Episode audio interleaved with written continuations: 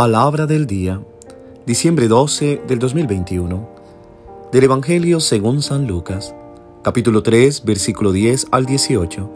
Escuchemos. En aquel tiempo, la gente le preguntaba a Juan el Bautista, ¿qué debemos hacer? Él contestó, quien tenga dos túnicas, que dé una al que no tiene ninguna, y quien tenga comida, que haga lo mismo. También acudían a él los publicanos para que los bautizara y les preguntaban, Maestro, ¿qué tenemos que hacer nosotros? Él les decía, no cobren más de lo establecido. Unos soldados le preguntaron, ¿y nosotros qué tenemos que hacer? Él les dijo, no extorsionen a nadie, ni denuncien a nadie falsamente, sino conténtense con su salario. Como el pueblo estaba en expectación y todos pensaban que quizá Juan era el Mesías, Juan lo sacó de la duda diciéndoles, es cierto que yo bautizo con agua, pero ya viene otro más poderoso que yo, a quien no merezco desatarle las correas de sus sandalias. Él los bautizará con el Espíritu Santo y con fuego. Él tiene el bieldo en la mano para separar el trigo de la paja. Guardará el trigo en su granero y quemará la paja en un fuego que no se extingue. Con estas y otras muchas exhortaciones, anunciaba al pueblo la buena nueva.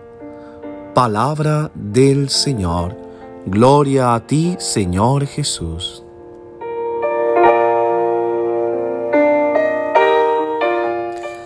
¿Qué tal mis queridos hermanos y hermanas? Ya nos encontramos en el tercer domingo del tiempo de Adviento del ciclo C. Pero hoy particularmente también la iglesia en América Latina está muy contenta por la celebración de Nuestra Señora de Guadalupe. Pidamos a ella su intercesión en este día. A ella, Madre hermosa, que le dice a San Juan Diego, no estoy aquí yo que soy tu madre, también nos recuerda que como Madre Celestial también es Madre de todos los hombres.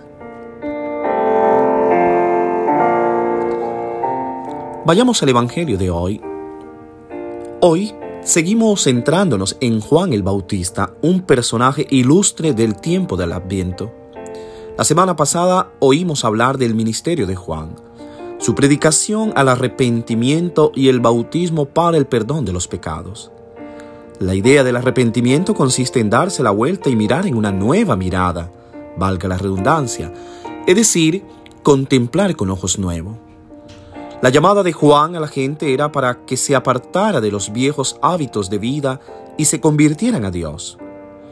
Parte integrante del mensaje evangélico de Lucas es la necesidad de la conversión.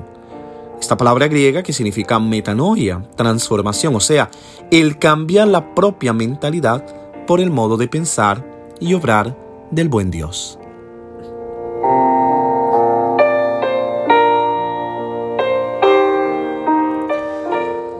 El Evangelio de hoy se abre a una gran pregunta, ¿qué debemos de hacer? Todos preguntan a Juan, pero hay tres, digamos, grupos que se acercan. Los primeros, la gente, la multitud. Los segundos, los recaudadores de impuestos. Y los terceros, los soldados. Sin duda alguna, habiendo escuchado la llamada de Juan a cambiar de vida, ahora van y se acercan motivados por su predicación con una gran pregunta que creo que todos debemos de hacernos. ¿Qué debemos de hacer?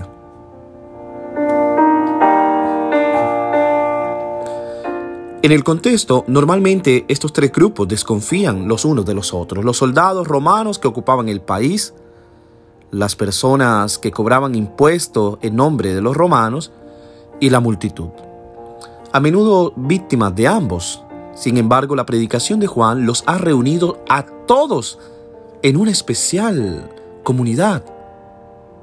Como diciendo, estamos integrados, hay una comunidad, hay una gran unidad a pesar de las diferencias.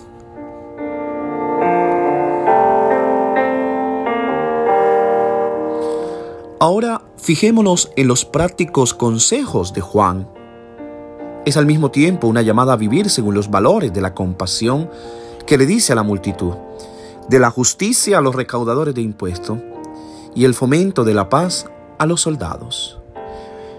Para vivir plenamente la conversión, estoy convencido que debemos de iniciar por estos consejos que da Juan.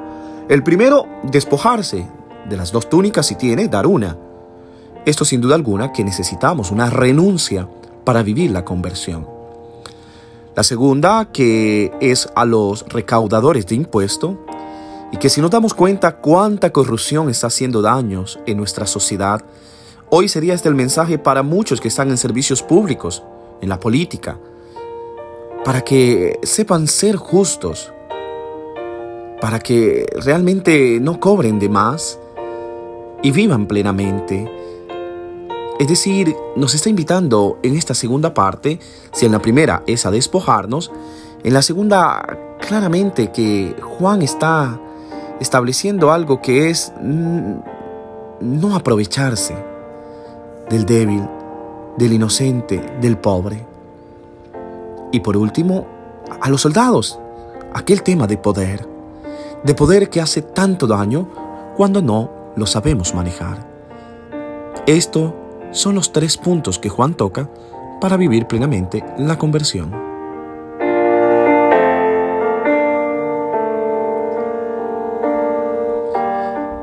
Si analizamos los valores y comportamientos opuestos a estos, a estos que menciona Juan, obstaculizan la relación con Dios, deshumaniza a los demás y arruina la vida en comunidad. El resultado de la conversión es una nueva forma de vida en el Evangelio. Juan explica cómo podría ser ese nuevo modo de vida para estos grupos de personas. Las enseñanzas y los consejos de Juan crean un sentimiento de expectación entre la multitud se preguntan ahora, ¿es este? Pensando que con esto, con este gran convencimiento con que habla Juan, creen que él puede ser el Mesías.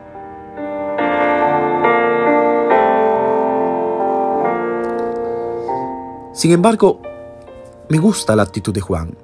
Habría sido fácil para él dejarse llevar por su popularidad, ser un influencer, ya teniendo la popularidad de la gente y teniendo todos los likes, pero demuestra ser un verdadero servidor de la palabra, demuestra ser un verdadero profeta y dirige la atención de la gente lejos de sí mismo y la dirige hacia aquel que ha de venir y que ellos están en vigilante espera.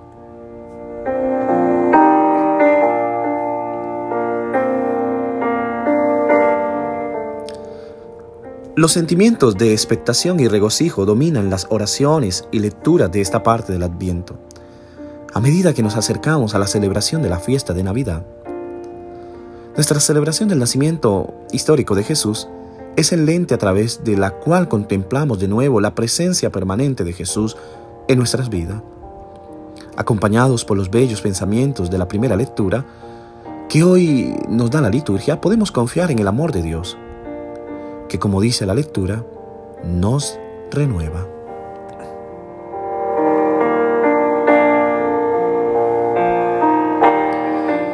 Mis queridos hermanos y hermanas, en este tercer domingo de Adviento, cuando se nos propone el Evangelio que hemos orado y reflexionado, quisiera que nos hagamos una pregunta. ¿Cómo respondemos a esta nueva conciencia del amor permanente de Dios? Nos hacemos la misma pregunta que el pueblo le hizo a Juan, ¿qué debo de hacer? Nuestra respuesta a esa pregunta nos lleva a reformar nuestras actitudes y comportamientos hacia los demás. Ser bautizados, ser cristianos con el Espíritu Santo y con fuego es ser bautizados desde dentro, desde el interior. Tener corazón y mentes rehechos a imagen y semejanza, y semejanza de Cristo, que es hecho al amor de Dios.